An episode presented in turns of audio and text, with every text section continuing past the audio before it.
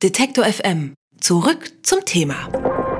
Wenn Sie zum Arzt gehen, dann tun Sie wahrscheinlich das, was Ihnen der Arzt rät. Ob das allerdings immer richtig ist, die Frage stellt sich selten jemand. Denn wer kennt sich schon mit Medizin aus, wenn er nicht gerade studiert hat?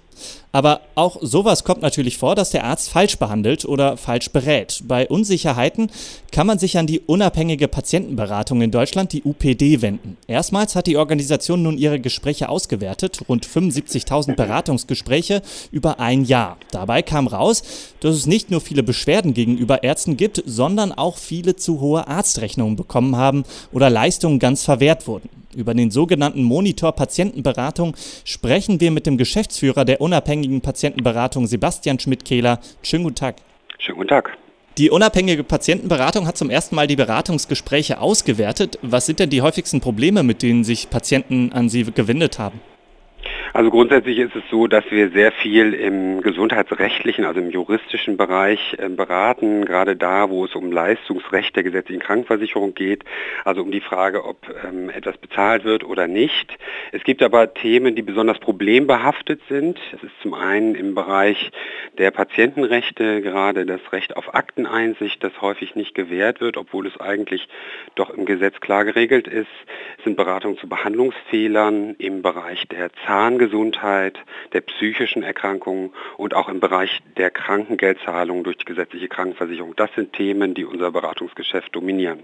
Und was antworten Sie den Patienten? Also welche Probleme können, können Sie lösen?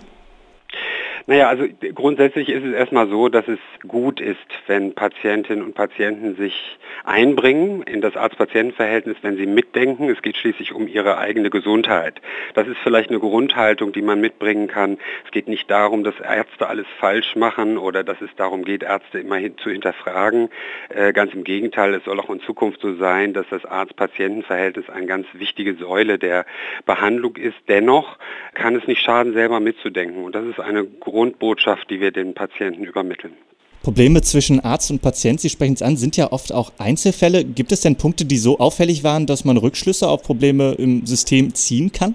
Ja, es ist schon so, dass natürlich bestimmte ähm, Häufigkeiten auftreten. Wir haben also im Bereich der Zahngesundheit zum Beispiel sehr viele Fragen ähm, zu Mehrkostenvereinbarungen und da spiegelt sich natürlich auch das System wieder, das gerade im Bereich der zahnmedizinischen Versorgung sehr häufig die Zuzahlung vorsieht durch den Patienten.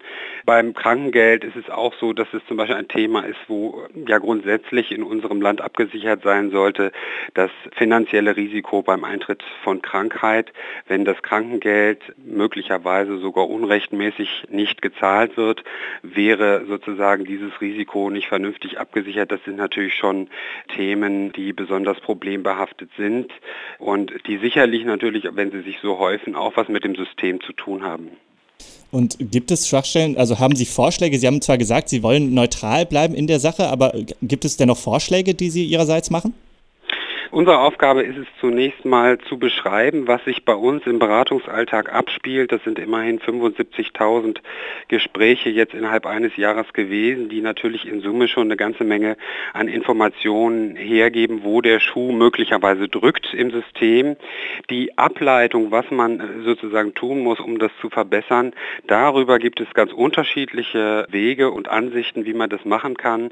Das wird in der Politik kontrovers diskutiert und an der Stelle sehen wir unsere Rolle nicht, denn das ist sozusagen, wir würden sehr schnell auch in eine parteipolitische Ecke rutschen, wenn wir uns hier für die eine oder andere Sache entscheiden würden, sondern wir sehen unsere Rolle darin, erstmal zu beschreiben, was Patientinnen und Patienten, wenn sie sich durchs Gesundheitssystem bewegen, was sie erleben und an welchen Stellen sie auf Hindernisse stoßen. Zur Patientenberatung kommen ja in erster Linie Menschen, die ein Problem haben, äh, also eher Patienten oder natürlich Patienten, es ist ja für Patienten gedacht. Wie repräsentativ ist der Monitor Patientenberatung für Deutschland? Also der Monitor Patientenberatung, äh, die Zahlen, die wir dort veröffentlichen, sind nicht repräsentativ für die deutsche Bevölkerung, weil natürlich schon die Patienten an sich, also diejenigen, die das Gesundheitssystem nutzen, zum Beispiel eher älter sind als der Durchschnitt der Bevölkerung. Also das heißt, äh, das sind keine repräsentativen Daten. Andererseits, wir sprechen hier von den Inhalten, die in 75.000 Beratungsgesprächen geführt wurden. Wenn es dort entsprechende Häufungen gibt, dann liefert das Indizien und Hinweise, die man nicht nicht ignorieren kann. sagt Sebastian Schmidt-Kähler. Er ist Geschäftsführer der unabhängigen Patientenberatung Deutschland. Erstmals hat man dort einen Bericht über die Konflikte zwischen Patienten und Ärzten angefertigt und ausgewertet. Vielen Dank für den Überblick, Herr Schmidt-Kähler. Gerne. Alle Beiträge, Reportagen und Interviews können Sie jederzeit nachhören im Netz auf detektor.fm.